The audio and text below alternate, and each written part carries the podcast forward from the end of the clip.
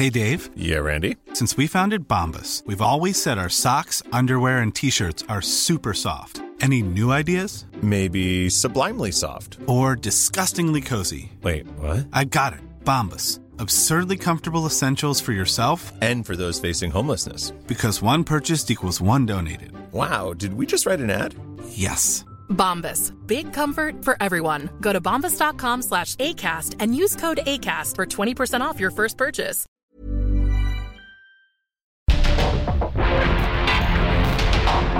Porque el mundo actual no se entendería sin la economía, las finanzas y los negocios. Acompaña a Mario Maldonado, el columnista de negocios más joven y objetivo del periodismo financiero en su programa. Bitácora de negocios.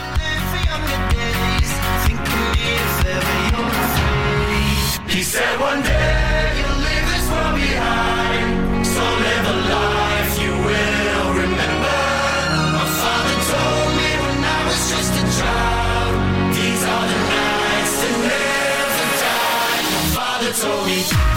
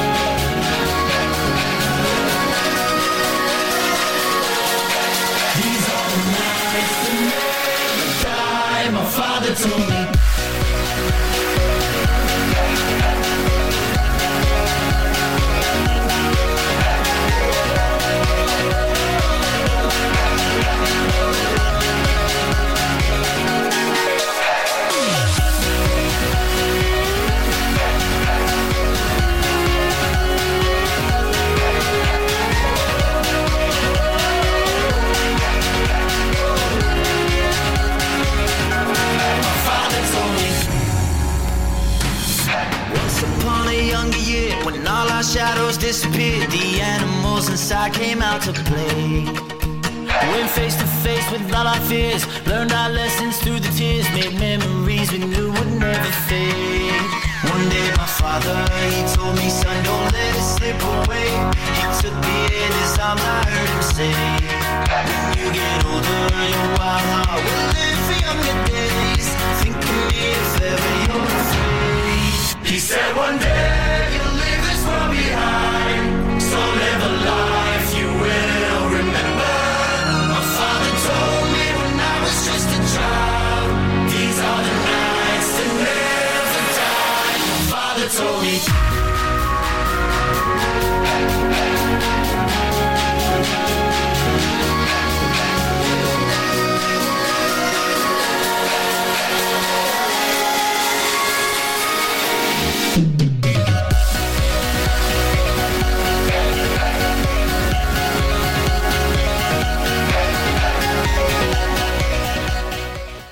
¿Qué tal? ¿Cómo están? Muy buenos días. Bienvenidos a Bitácora de Negocios. Yo soy Mario Maldonado y qué gusto me da saludarlos en este miércoles 13 de diciembre del 2023.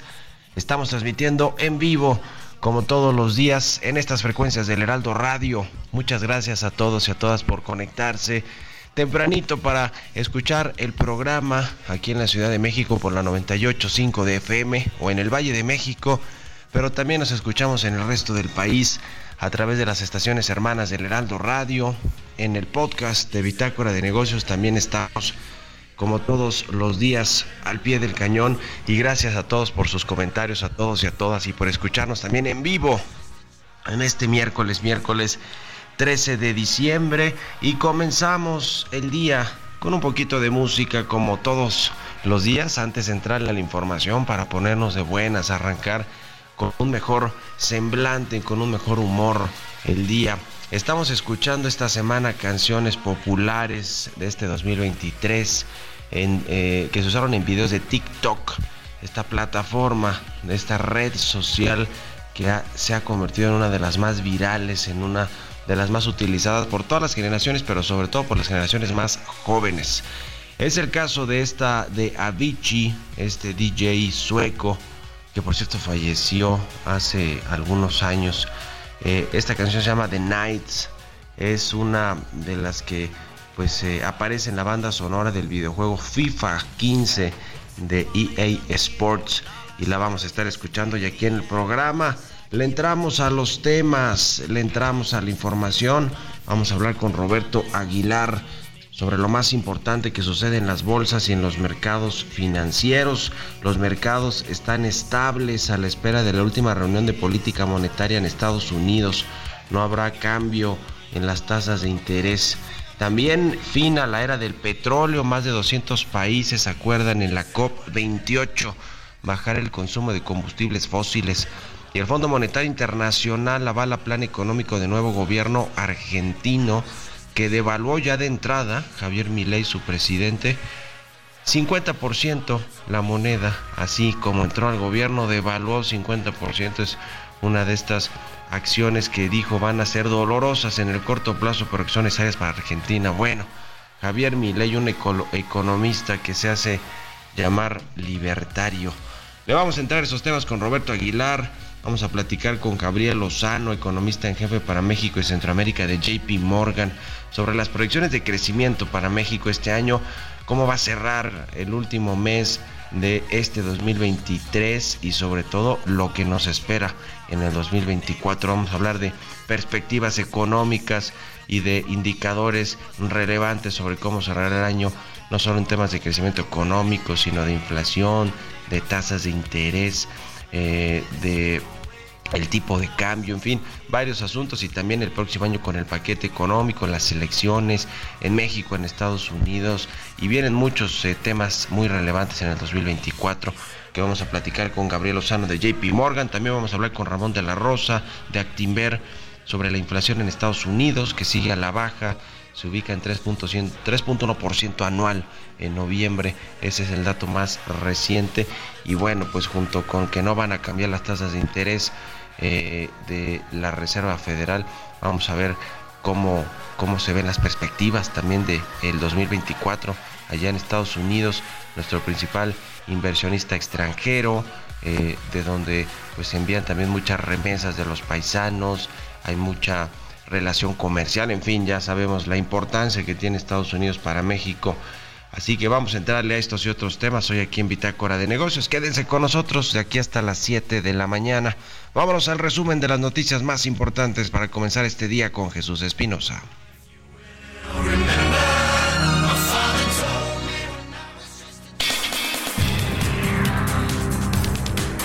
La Cámara de Diputados aprobó convocar a un acuerdo nacional para garantizar la reducción de la jornada laboral, avaló la propuesta de la Junta de Coordinación Política para integrar una comisión de trabajo en materia de días de descanso laboral, cuyo objetivo general será el estudio, análisis, revisión, discusión y, en su caso, modificación de la propuesta de reforma constitucional para reducir la jornada laboral aprobada por la Comisión de Puntos Constitucionales. La propuesta que recibió el apoyo unánime de los coordinadores parlamentarios establece instalar el día 14 de diciembre de 2023 una comisión de trabajo. La Confederación Patronal de la República Mexicana levantó la voz en contra de la desaparición de organismos autónomos al considerar que esta decisión es en detrimento de la democracia de México. A través de un comunicado aseguró que estas instituciones son pilares fundamentales para el equilibrio de los poderes del país, además de ayudar en el cumplimiento de los derechos de la ciudadanía. De acuerdo con analistas del sector aéreo, el presunto inicio de operaciones de Mexicana de Aviación no representa una competencia para Volaris y Viva Aerobús en el corto plazo, ya que la aerolínea estatal, que está a 13 días de arrancar sus vuelos, solo contará con una flota de 5 aeronaves, la mitad de los aviones que se tenían proyectados. La Gigafactory de Tesla en Nuevo León da un paso más para convertirse en una realidad, luego de que la firma encabezada por Elon Musk recibiera los permisos de uso de suelo por parte de la Secretaría de Medio Ambiente y Recursos Naturales para la instalación de la planta. La Asamblea General de la ONU aprobó este martes por una abrumadora mayoría una resolución que pide un alto el fuego humanitario inmediato en Gaza, un resultado mucho más abultado que el obtenido el pasado 28 de noviembre para pedir un cese de hostilidades.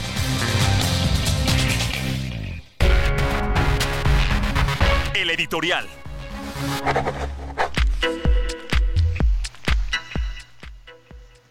Bueno, ayer eh, hubo una reunión entre Carlos Slim y algunos otros empresarios con la gobernadora de Acapulco, Evelyn Salgado, para hablar, entre otras cosas, de la reconstrucción de Acapulco, de cuántos recursos se necesitan, de eh, cuál es el plan para eh, eh, rehacer Acapulco, para echar a andar todo lo que pues afectó el huracán Otis en esta costa de Guerrero.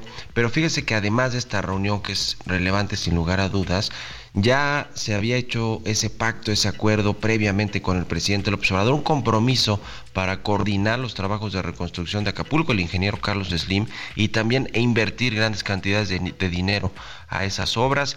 El pacto comenzó eh, a tomar forma a principios del mes pasado y luego el 22 de noviembre, para ser muy precisos, se selló este pacto en una reunión en Palacio Nacional en la que se evocaron aquellos tiempos en los que López Obrador como jefe de gobierno del el entonces Distrito Federal y Carlos Slim, quien ya era un multimillonario para esas épocas, estamos hablando del 2003, anunciaron el rescate del centro histórico fue eh, cuando se anunció una inversión de más de 5 mil millones de pesos para cambiarle la cara al centro histórico. Bueno, algo así es lo que va, van a hacer en Acapulco y el ingeniero Carlos Slim está comprometido, muy comprometido, tiene interés de restaurar y de reconstruir todo lo que se afectó en Acapulco. Sobre todo, él tiene un hotel, por cierto, en la costera de su cadena Ostar, se llama Kalinda Beach, lo dirige su sobrino Roberto Slim Seade, pero eh, le interesa mucho reconstruir la infraestructura de Acapulco. Carlos Slim tiene eh, varias constructoras, empresas dedicadas a todo este asunto, así que está comprometido y le va a entrar con la coordinación de los empresarios, pero también con la inversión en mucha infraestructura, en hoteles, en fin. El ingeniero Carlos Slim al rescate de Acapulco, bueno, pues mire, es bueno, habla bien del ingeniero Carlos Slim, que, tiene, que sí tiene esta vocación social que tanto dice el presidente del observador de algunos empresarios. ¿Ustedes qué opinan? Escríbanme en mi cuenta de X arroba Mario Mal y en la cuenta arroba Heraldo de México. Mario Maldonado en Bitácora de Negocios. Y vamos a platicar con Sergio Dueñas, él es General Manager de nuevos productos en Story. ¿Cómo estás, Sergio? Mucho gusto saludarte, muy buenos días. Hola Mario, buenos días. Me da gusto saludarte a ti y a tu auditorio. Igualmente, primero, eh, platícanos un poquito más de Story para entrar en materia al, al auditorio. Cuéntanos de, de, qué va, qué, qué es lo que hacen, por favor. Mira, te cuento, Story, una empresa enfocada en, en inclusión financiera en México. Hace cinco años lanzamos nuestra tarjeta de crédito que buscaba dar acceso a todas las personas a una tarjeta, eh, donde damos 99% de aprobación. Y hoy, Mario, estamos lanzando Story Cuenta Más, ya para todo el público, que es una cuenta de depósitos que te podemos dar el 15% de ganancia anual total. Esta, esta cuenta se, se llama Cuenta Más, ¿verdad? Se lanza cuando se lanzó en, octubre y, ya está en, en, funcionamiento para quien quiera utilizarla, pe, pedirla con ustedes. Sí, así es, así es, Mario. En, en octubre lanzamos una lista de espera. Eh, la verdad es que teníamos muchísimo interés de nuestros usuarios eh, por tener una cuenta de depósitos, entonces decidimos lanzarlo de una manera mucho más ordenada. Hoy ya estamos lanzando a, a todas las personas. Y, y, mira, te cuento cuatro cosas súper importantes que tiene, que tiene esta cuenta. Uno es eh, la tasa que estamos dando, que es el 15% de ganancia anual total. Pero otra cosa que es muy importante para nosotros es el poder dar la liquidez inmediata. Eh, esas dos cosas no es algo tan común ver en el mercado, pero para nosotros es muy importante viendo el comportamiento de las personas cuando tienen ahorro pero no reciben rendimiento porque necesitan utilizar su dinero, nosotros buscamos darte ambas. Ahora, eh, es muy importante este tema de la eh, apertura que sobre todo puedan tener jóvenes para eh, pues abrir una cuenta de ahorro, para obtener su primera tarjeta eh, de crédito, para hacerlo ahora con aplicaciones y en línea con su teléfono celular, que es, que es hacia donde va, eh, me imagino, Story, de buscar, digamos, a todas esas personas que o ya habían tenido su primer acercamiento con la banca o están teniendo el primer acercamiento y es una opción interesante, ¿no? ¿Dónde se puede revisar, digamos, todo este tema, todos estos servicios, cuáles son sus redes sociales, la página, para que los puedan eh, checar ahí los productos. Exacto, Mario. Mira, y, es súper importante el punto, el punto que mencionas. Eh, justo nosotros buscamos el poder decir cómo podemos hacer muy fácil que las personas puedan ahorrar y eso es a través de, tu teléfono móvil, en donde hay una penetración altísima en México.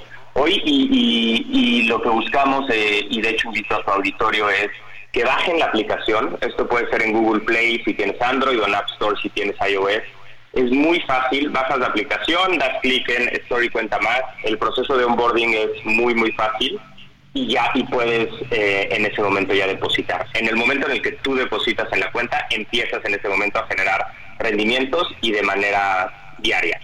Em, y, la verdad es que una, una de las cosas que nos enfocamos mucho es en hacerlo muy sencillo eh, va a haber tu auditorio y, tú lo puedes ver. La experiencia es extremadamente sencilla, muy intuitiva y eso es lo que nos puede ayudar a lo que mencionabas antes. Tener acceso para, para las personas que son ya muy nativas digitales, que conocen muy bien el uso de, plataformas digitales, pero también para todas las personas, los que están descubriendo un poco el cómo puedo tener este acceso a, herramientas digitales, lo, hacemos muy fácil para ellos.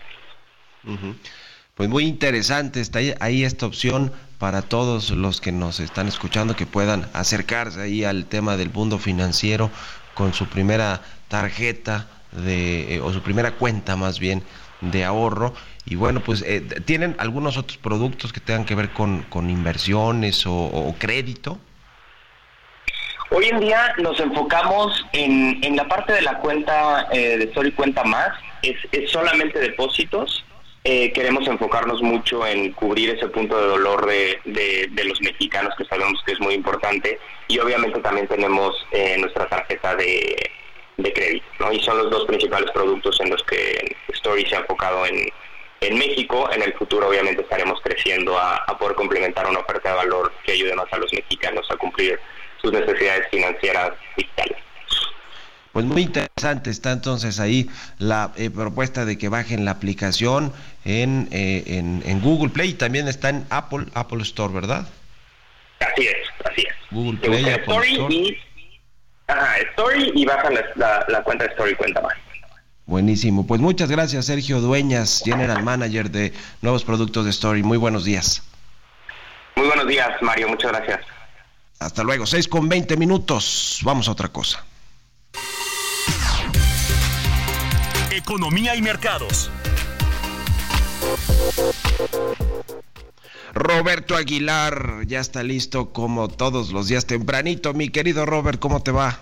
Mario, muy buenos días. Me da mucho gusto verte a ti y a todos nuestros amigos. Pues fíjate que los precios del crudo caían a mínimos de seis meses y las acciones mundiales operaban estables a la espera de la última decisión de política monetaria del año de la Reserva Federal y las pistas sobre el calendario de recortes de tasas para el año que viene. La Fed será el centro de la atención del día ya que anunciará su decisión sobre las tasas al término de su reunión de dos días. La, pues esperan los mercados de que no habrá ningún cambio, por lo que el foco estará en la conferencia de prensa posterior de su, eh, al anuncio que dará Jerome Powell, la cabeza del Banco Central estadounidense. Y también, fíjate que lo que comparte hoy la Fed es la trayectoria futura de la política monetaria. En fin, va a haber muchos datos sobre esta situación, muchas pistas para ver qué sucederá el próximo año en, tema, en el tema de las tasas de referencia. También te comento que mañana se reúne el Banco Central Europeo, el Banco de Inglaterra, el Banco Nacional Suizo y también el Banco de México. Así es que habrá mucha actividad en términos de política monetaria. También en Reino Unido los datos mostraron que la economía se contrajo en octubre, aumentando el riesgo de recesión y poniendo a prueba la determinación del Banco de Inglaterra de mantener su dura línea antiinflacionaria contra la reducción de las tasas desde el máximo de 15 años. Como te decía, mañana se reúne el Banco Central eh, del Reino Unido, el Banco Central de Inglaterra, y ya habrá que tomar en cuenta pues justamente estos datos del comportamiento de la economía. Fíjate que representantes de casi 200 países, Mario, acordaron el miércoles en la cumbre sobre el clima COP28 comenzar a reducir el consumo mundial de combustibles fósiles para evitar los peores efectos del cambio climático, un acuerdo sin precedente que señala para muchos el final de la era del petróleo. Increíble pensar esto, pero bueno, así es lo, como lo están, esa es la narrativa justamente de esta reunión. Más de 100 países ya habían presionado mucho para que el acuerdo de la COP28 incluyera un lenguaje contundente sobre la eliminación gradual del uso de petróleo y gas y el carbón pero se, se, encontraron con la poderosa posición del grupo de productores de petróleo, la OPEP, liderados justamente por Arabia Saudita, que argumentó que el mundo puede reducir drásticamente las emisiones sin renunciar a los combustibles específicos, pero bueno, pues al final tiene que ver con estos intereses. Ahora, lo que no se no quedó claro, Mario, que se falta los detalles de esta implementación, sobre todo los tiempos que se habían establecido justamente para esta disminución gradual de los combustibles fósiles. También te comento que el Fondo Monetario Internacional apoyó las nuevas medidas económicas anunciadas por el ministro de Economía argentino, que incluyeron una fuerte devaluación del peso del 50% y recortes al gasto estatal. Su aplicación decidida va a contribuir a estabilizar la economía y a sentar las bases de un crecimiento más sostenible y liderado por el sector privado. Esto dijo justamente el Fondo Monetario Internacional, que por cierto tiene un programa de crédito por 44 mil millones de dólares que quedó pues paralizado tras el desvío en el cumplimiento de las metas acordadas. Pero fíjate que más en el tema de Argentina, Mario, eh, justamente ya hubo pronunciamiento del Banco Central argentino y está anunciando un desliz diario de 2% en el tipo de cambio, perdóname, mensual. Va a ser un, desplazamiento, un deslizamiento de, mensual de 2%. Así es que bueno, al final del día la devaluación en Argentina no será del 50% o por lo menos será un 50% inicial. También te comento que el tipo de cambio cotizando en 17.31 está justo a la espera de, esta, de este tema de política monetaria en Estados Unidos que va mover prácticamente a todos los mercados, Mario. Bueno, y nos vamos al corte y regresamos con más información aquí en Bitácora de Negocios.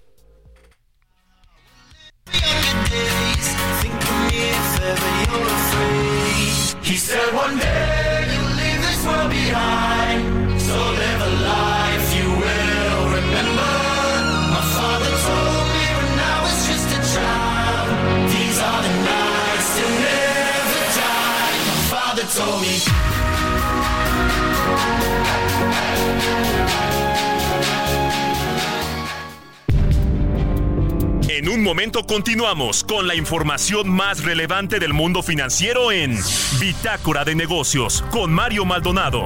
Regresamos.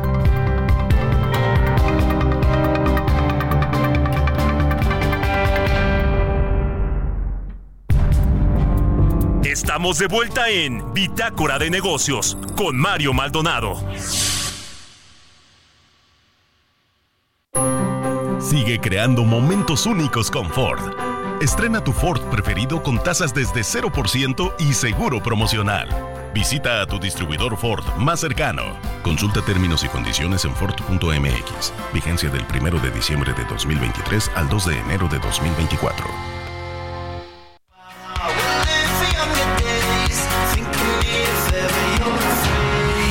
He said one day.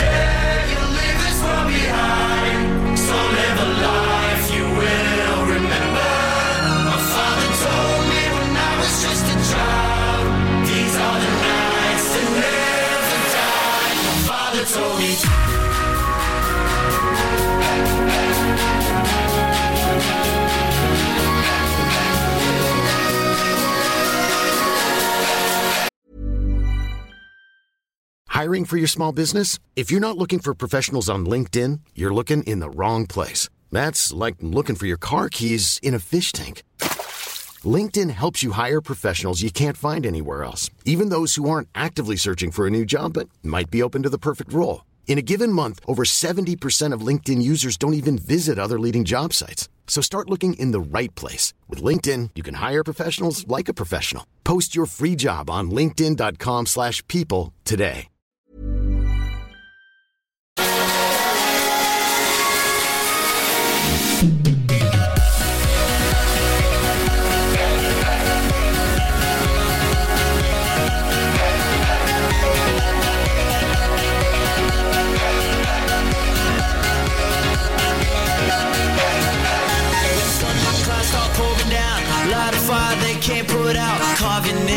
Into shining stars. He said, Go venture far beyond the shores. Don't forsake this life of yours. I'll guide you home no matter where you are. One day my father he told me, son, don't let it slip away. When I was just a kid, I heard him say, When you get older, your wild heart will live for younger days. Think of me if ever you're afraid. He said one day you'll leave this world behind. So live a life will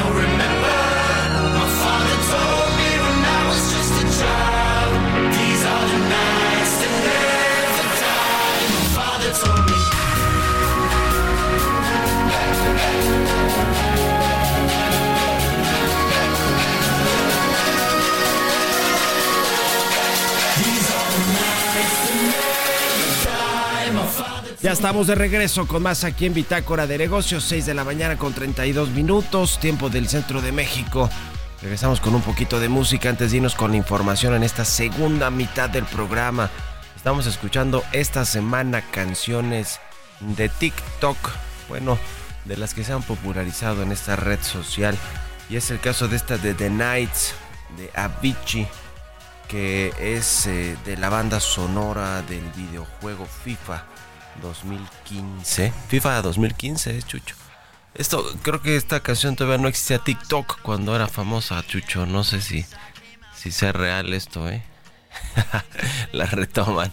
No, no es cierto. Sí, bueno, esa es muy, muy conocida de este DJ sueco Avicii que le decía falleció hace unos, unos años. Bueno, vámonos con esto al segundo resumen de noticias con Jesús Espinosa.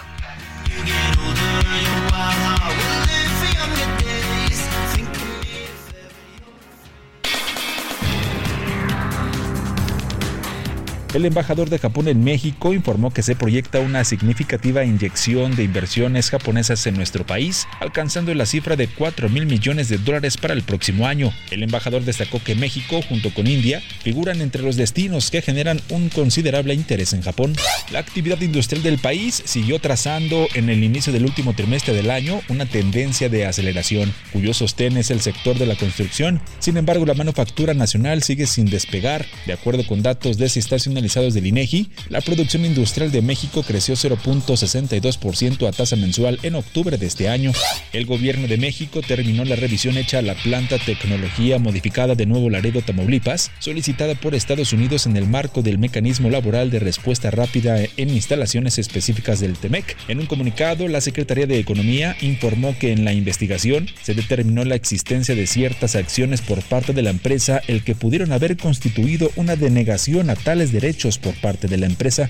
La Conferencia de las Naciones Unidas sobre Comercio y Desarrollo se mostró poco optimista sobre el comercio mundial de cara al cierre del 2023, al proyectar una contracción de 5%. Según el organismo perteneciente a la Organización de las Naciones Unidas, el comercio entre las naciones del mundo ascenderá a 30.7 billones de dólares.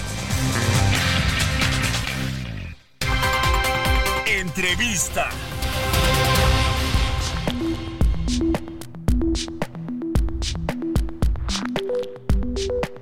Y bien, ya le comentaba al inicio del programa, vamos a platicar con Gabriel Lozano, él es economista en jefe para México y Centroamérica de JP Morgan. ¿Cómo estás, Gabriel? Muy buenos días. Qué gusto, Mario, saludarte de nuevo. Igualmente, muchas gracias, como siempre, por platicar con nosotros. Eh, México, ¿cómo va a cerrar el 2023? Buena perspectiva económica, pero sobre todo ya pensando también en el 2024, lo que vendrá con ese paquete económico que se propuso con las elecciones en puerto, un año electoral, no solo en México, sino en Estados Unidos. En fin, vienen eh, varios temas importantes. ¿Ustedes cómo traen los pronósticos de cierre de año en términos de eh, crecimiento del PIB? y también para 2024. Claro, Mario. Fíjate que es, tienes toda la razón, es un año complicado, tenemos una confluencia de factores importantes, es un año de, reconocer que tenemos dos mitades de crecimiento. Por un lado, una primera mitad de 2024 en la que todavía anticipamos un buen momentum, considerando estos gastos este, discrecionales, gastos sociales, eh, pero no nada más esa parte, sino también el el número de proyectos de infraestructura que se están completando, que seguramente van a ayudar también a continuar con este empuje económico desde el punto de vista doméstico, pues ha sido una sorpresa bastante favorable desde el punto de vista macroeconómico. Ahora, tiene consecuencias de varios frentes, desde el punto de vista sobre todo de inflación, eh, considerando que este empuje de demanda pues puede tener todavía esta implicación de una inflación más eh, pegajosa, que le va a costar más trabajo reducirse por abajo, bajar por debajo de los niveles actuales, pues es un tema que puede ser complicado de cara al mediano plazo, pero eh, hay que ser eh, totalmente claros en que el crecimiento económico viene bien, ¿no? nosotros todavía anticipamos que el crecimiento en el último trimestre del 2023 sea cerca de punto de 3.5% anualizado, es decir, si consideramos el crecimiento con respecto al tercer trimestre de, este año y lo anualizamos, nos daría 3.5, lo cual es un crecimiento bastante firme, bastante sostenido, y este sería congruente con un crecimiento de todo el año de precisamente igual al 3.5%. ¿no? Entonces, este 3.5 seguiría este eh, lo, seguiría un 2.7 en todo 2024 que eh, bueno es un número que se eh, anticipa como bastante favorable.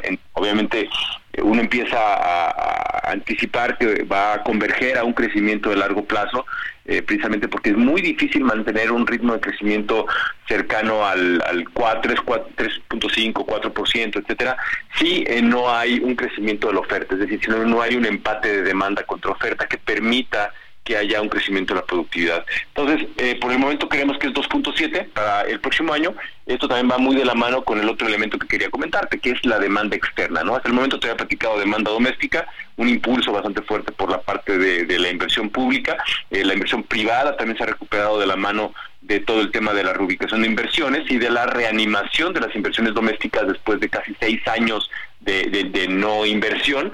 Entonces tenemos ya de la mano de, este, de esta reavivación de la inversión privada y al mismo tiempo la inversión pública, el, el impulso de la demanda externa, ¿no? que tiene mucho que ver con todos los proyectos de inversión también que se reanimaron en Estados Unidos, un impulso muy fuerte también de los incentivos fiscales del gobierno de Biden y esto ayudó bastante que también hubiera una especie de círculo virtuoso en, en el norte de México, sur de Estados Unidos, para que el sector manufacturero tuviera un impulso de tal manera que este crecimiento de 3.5 se, se esté confirmando en México. En Estados Unidos en 2023 se anticipa un 2.5. Ahora, lo interesante es que cuando te hablo del próximo año y te comento precisamente que traemos en México 2.7, en Estados Unidos también ya tenemos una moderación bastante notable que se anticipa que va a ser del 1.6%.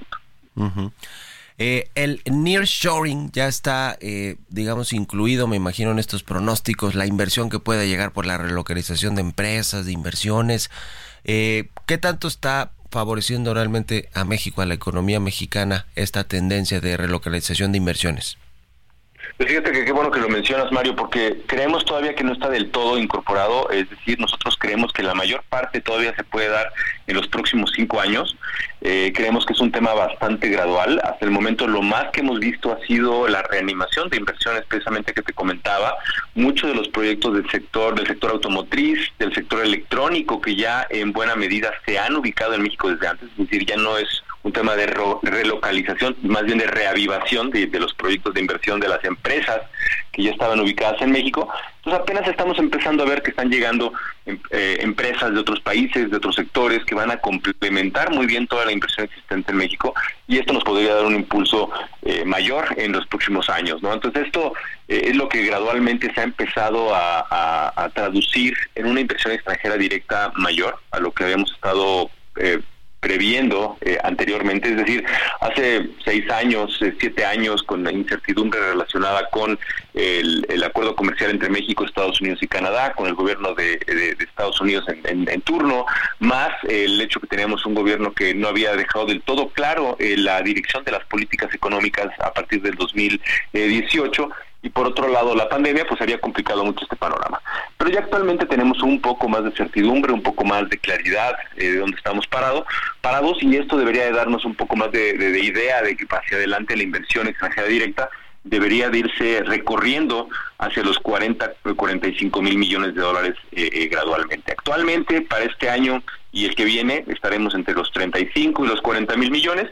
Si nos vamos moviendo hacia los próximos 3, 4 años, te decía, posiblemente arriba de los 40 mil, hay que tomar en cuenta que muchos de los países que han tenido un empuje muy fuerte de inversiones, en particular China en su momento, Brasil también en su momento en cúspide de hace algunos años, eh, tenían cerca del 3.5% del PIB y México actualmente se ubica por abajo del 1% del PIB, es muy cerca del 1% del PIB. Si llegáramos a ese 3.5%, que hay que enfatizar que también lo vimos en el momento importante de la llegada de las automotrices entre el 2011 y 2013, esto debería ser cerca de los 50 mil millones. Entonces hay que estar pendientes de que hacia los próximos cinco años podríamos llegar, si llegáramos precisamente a un nivel de 50 mil millones de dólares de inversión extranjera directa, yo creo que ahí sí tendríamos que estar hablando de que hay un cambio estructural en términos de la llegada de inversión eh, a, sectores nuevos y esto sí se debe de, de- de identificar como nearshoring. Pero por el momento estamos en esta etapa de definición y de, trans- y de, trans- eh, digamos, de, cambio estructural gradual que todavía no nos permite del todo identificar este un, un nearshoring del- eh, tal cual. Ujú. ¿Qué, o, o, digamos, alertas eh, ven para el próximo año eh, o riesgos, vamos a ponerlo mejor de esa manera? Eh, es un año electoral, ya lo dijimos, en México y en Estados Unidos. Eh, Habrá, eh, digamos, también esta política monetaria de reducción de tasas de interés, veremos cuándo lo deciden hacer los bancos centrales, por ejemplo, de Estados Unidos y de México, pero hay ven ven algunos riesgos en el horizonte para el 2024, ¿cuáles serían? Por supuesto, sí. eh, un- al ser un año de definición es precisamente porque traemos la elección del 2 de junio en México, la elección de noviembre en Estados Unidos. En- solamente cada 12 años eh, tenemos esa coincidencia de elecciones en los dos países, entonces es un año importante que posiblemente podría generar algo de volatilidad en, en las divisas, eh, en el contexto de una narrativa política un poco más eh, orientada a, a jalar, digamos, este, el interés de los votantes y esto pues, puede generar eh, tem- una temática complicada por parte de Estados Unidos si hablamos de lo que se habló hace varios años por parte de la llegada de, en el momento de la llegada de Donald Trump, cuando había un tema de la discusión migratoria, un tema de discusión sobre el crimen organizado, todos esos temas pueden causar ruido en los mercados financieros. Y al mismo tiempo pues esto podría causar ruido en la moneda nacional, en el peso, de tal manera que sí pensamos que podríamos tener un poco más de eh, eh, sesgo a un tipo de cambio un poco más débil. Y esto precisamente va muy bien con la otra eh, tema que mencionabas, que tiene que ver con el cambio en la dirección de la política monetaria en México y en Estados Unidos.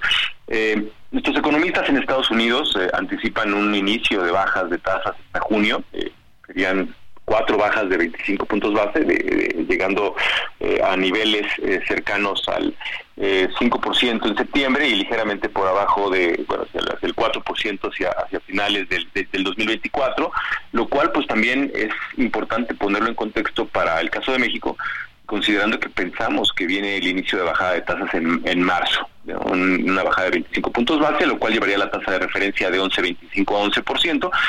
Vemos eh, al principio del año, en la primera mitad, únicamente dos bajadas, en marzo y en mayo, eh, considerando que tenemos todavía esto que te mencionaba al inicio de la conversación, eh, que es un- una inflación bajando ya muy gradualmente. Nosotros la vemos muy estable, cerca del 4%, ligeramente abajo del 4% precisamente entre marzo y mayo, cuando estaría eh, iniciando este ciclo pero al mismo tiempo esta sensibilidad al tipo de cambio, a la necesidad de mantener un tipo de cambio no tan volátil y gradualmente más débil, pero no extremadamente este, débil hacia, hacia los siguientes meses, seguramente va a provocar bastante cautela vigilancia por parte del Banco Central y por lo mismo creemos que va a llevar la tasa hacia 9.75% a finales del próximo año.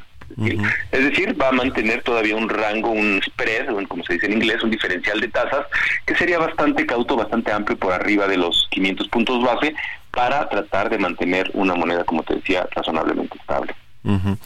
En México, por último, te pregunto, Gabriel Lozano, en México, esta alta expectativa que tiene el gobierno de generación de ingresos fiscales, eh, petroleros para financiar ese gasto público de 9 billones de pesos, ¿ves algún, alguna alerta, algún foco rojo amarillo en, en ese tema de que no se logren estos eh, eh, recursos y que se tenga que endeudar más al país, porque además ya hay un déficit no de 2 billones eh, o deuda que va a pedir el gobierno para, para poder financiar parte de ese gasto. ¿Lo, lo ven así? Así es. Mira, tenemos, eh, hay algunos números de referencia muy importantes para entender esta dinámica fiscal que ha venido eh, desarrollándose desde hace varios años. Eh, efectivamente, tenemos un, gobierno que ha estado muy abocado al incremento del gasto social discrecional, ha sacrificado una, una parte del gasto en inversión pública, lo cual ha sido crucial para entender por qué se ha letargado el crecimiento económico durante los primeros años del, sexenio que inició en 2018. Eh, sin embargo, justo cuando llegamos hacia, el finales de este sexenio, pues ha habido una aceleración en, en el gasto de inversión, precisamente relacionado con los proyectos prioritarios de la administración de López Obrador, y por otro lado ha habido un aumento muy importante del gasto discrecional. Eh, eh, relacionado con el gasto en pensiones, gasto en el programa de adultos mayores, Jóvenes Construyendo el Futuro, que son programas muy relacionados con este impulso a finales de un sexenio, y esto pues no ha estado emparejado con el incremento de los ingresos este, de una manera bastante persistente. Y con esto quiero decir que sí se necesita aumentar los ingresos ante la posibilidad de que tengamos una desaceleración económica importante en los próximos años. Porque si bien es cierto que algunos ingresos relacionados con el crecimiento económico han logrado tener un impulso notable en los últimos meses, eh, un poco pensando en el IVA, pensando en el impuesto sobre la renta, no han sido de una manera bastante persistente. Anteriormente, en los, últimos, en los primeros años de la administración, diría yo entre el 2018 y 2021, gran parte del eh, logro de esta de este balance público estable tenía que ver con la utilización de los fideicomisos públicos, la utilización de algunos fondos de estabilización, de tal manera que habíamos visto una eh, disminución notable en estos fideicomisos que es importante pensar que hacia adelante, pues si están en un nivel bastante bajo, pues sí hay una preocupación de cómo se va a hacer frente a la posibilidad de choques económicos negativos, como puede ser, uno, el crecimiento económico, la posibilidad de una recesión en Estados Unidos, dos, la caída de los precios del petróleo, hay que recordar lo que pasó en 2014, 2015, una caída bastante abrupta del precio del petróleo provocó la necesidad de un ajuste fiscal que llevó a México a una caída de la actividad económica bastante importante. Y esto pues puede pasar, el gobierno tiene que tomar en cuenta estas contingencias y eh, al, al, estar pendiente de esta situación, pues lo que necesita el gobierno es un incremento en los ingresos de manera sustancial y esto pues se traduce en la necesidad de una reforma fiscal entre 2025 y 2026 a más tardar. Ya, pues muchas gracias Gabriel Lozano, economista en jefe para México y Centroamérica de JP Morgan. Muchas gracias, estamos en contacto, muy buenos días. A ti Mario, un placer. Buen día a todos. Hasta luego, 6 con 49, vamos a otra cosa. Sigue creando momentos llenos de estilo deportivo con Ford Escape híbrida. Estrena a 24 meses sin intereses y seguro promocional. Visita a tu distribuidor Ford más cercano. Consulta términos y condiciones en Ford.mx. Vigencia del 1 de diciembre de 2023 al 2 de enero de 2024. Bitácora de negocios con Mario Maldonado.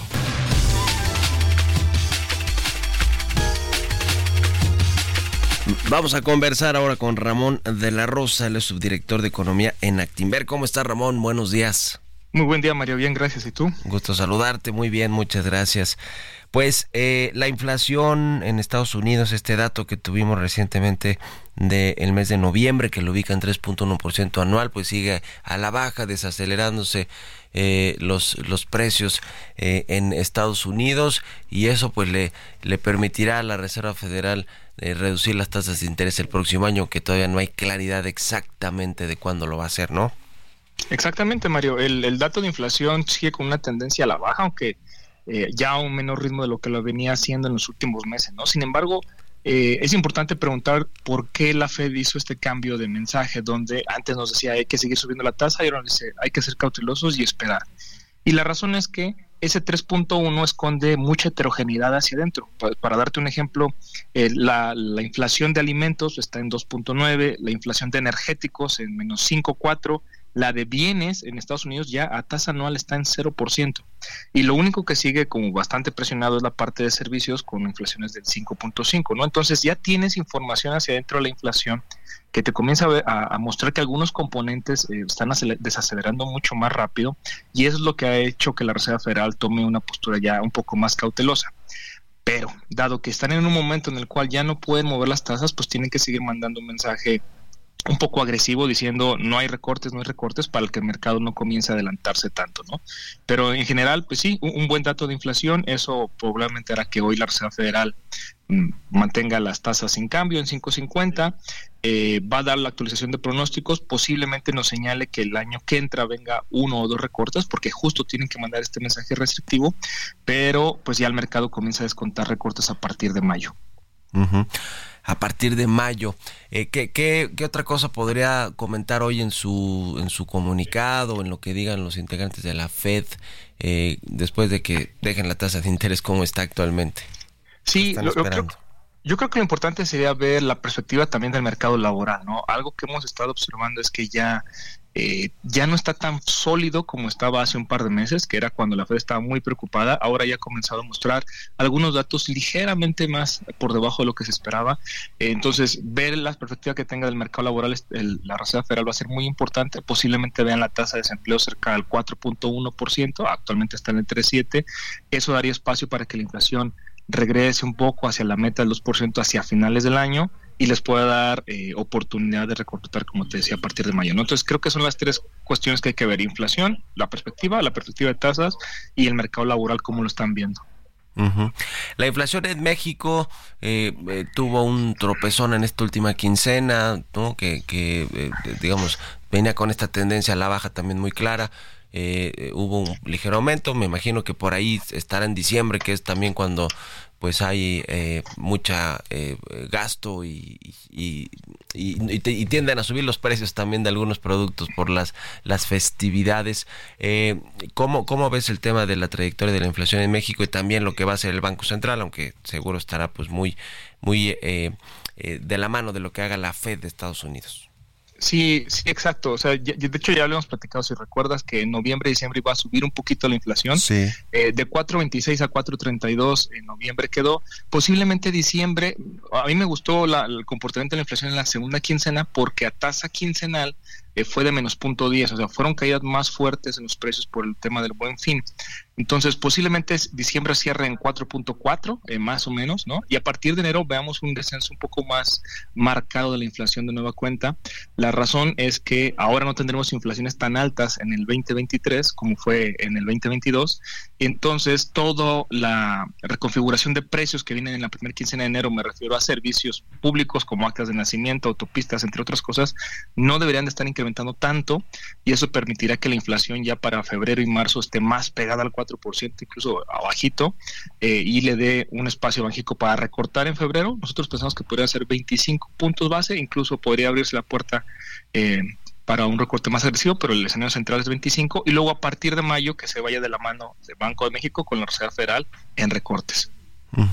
Pues interesante, como siempre, platicar contigo, Ramón de la Rosa, subdirector de Economía en Actimber. Muchas gracias y muy buenos días. Muy buen día, Mario. Gracias. Que estés muy bien. Hasta luego. Con esto nos despedimos. Gracias a todos y a todas ustedes por habernos acompañado este miércoles aquí en Bitácora de Negocios. Se quedan en estas frecuencias del Heraldo Radio con Sergio Sarmiento y Lupita Juárez. Nosotros nos vamos a la televisión, al canal 8 de la televisión abierta a las noticias de la mañana y nos escuchamos aquí mañana tempranito a las 6. Muy buenos días.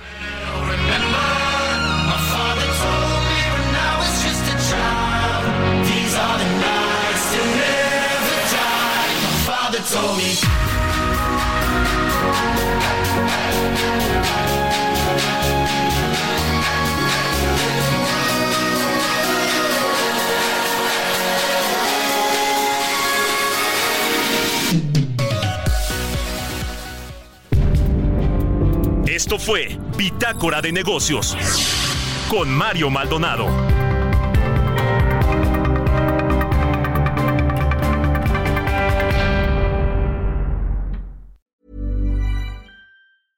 Mom deserves the best, and there's no better place to shop for Mother's Day than Whole Foods Market. They're your destination for unbeatable savings, from premium gifts to show-stopping flowers and irresistible desserts. Start by saving 33% with Prime on all body care and candles. Then get a 15-stem bunch of tulips for just $9.99 each with Prime. Round out Mom's menu with festive rosé, irresistible berry chantilly cake, and more special treats. Come celebrate Mother's Day at Whole Foods Market.